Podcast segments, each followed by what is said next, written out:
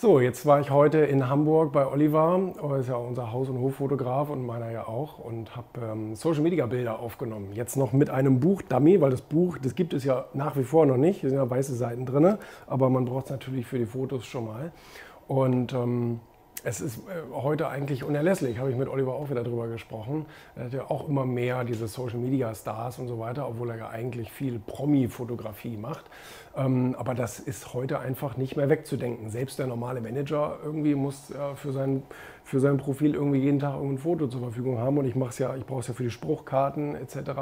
Und äh, platziere mein Buch natürlich mit drauf. Ne? Das ist ja ganz, ich meine, wenn andere das, und da bin ich ja sehr froh drüber, in ihre Stories packen und weiterempfehlen und ne, klick, klick, klick, gerade diese Sprüche, ähm, äh, dann ist das ja auch zusätzliche Werbung und die will ich natürlich auch in Anspruch nehmen. Ne? Und ähm, klar, es, es, kostet Zeit und Geld und Aufwand und äh, man muss es irgendwie planen, aber ähm, es bringt eben auch was. Ne? Das, ähm, das geht jetzt in der Buchpromo alles gut los, auch für die Interviews. Ne? Ich benutze es ja nicht nur für Social Media. Auch wenn ich irgendwo ein Interview in einem Magazin gebe oder so, wollen die auch ein Foto von mir haben. Und wenn da irgendwo so klein noch irgendwie mein Buch mit drauf ist oder so, das ist ja nicht verkehrt. Ne?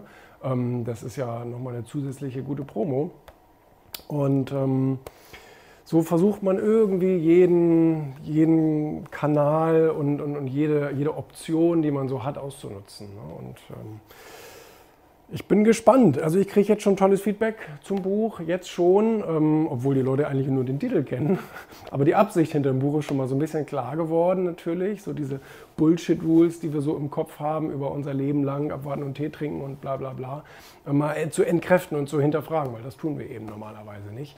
Und diese 50 Regeln habe ich mir mal zur Brust genommen und ähm, glaube auch ganz witzig und, und ganz gut ähm, entkräftet. Ja.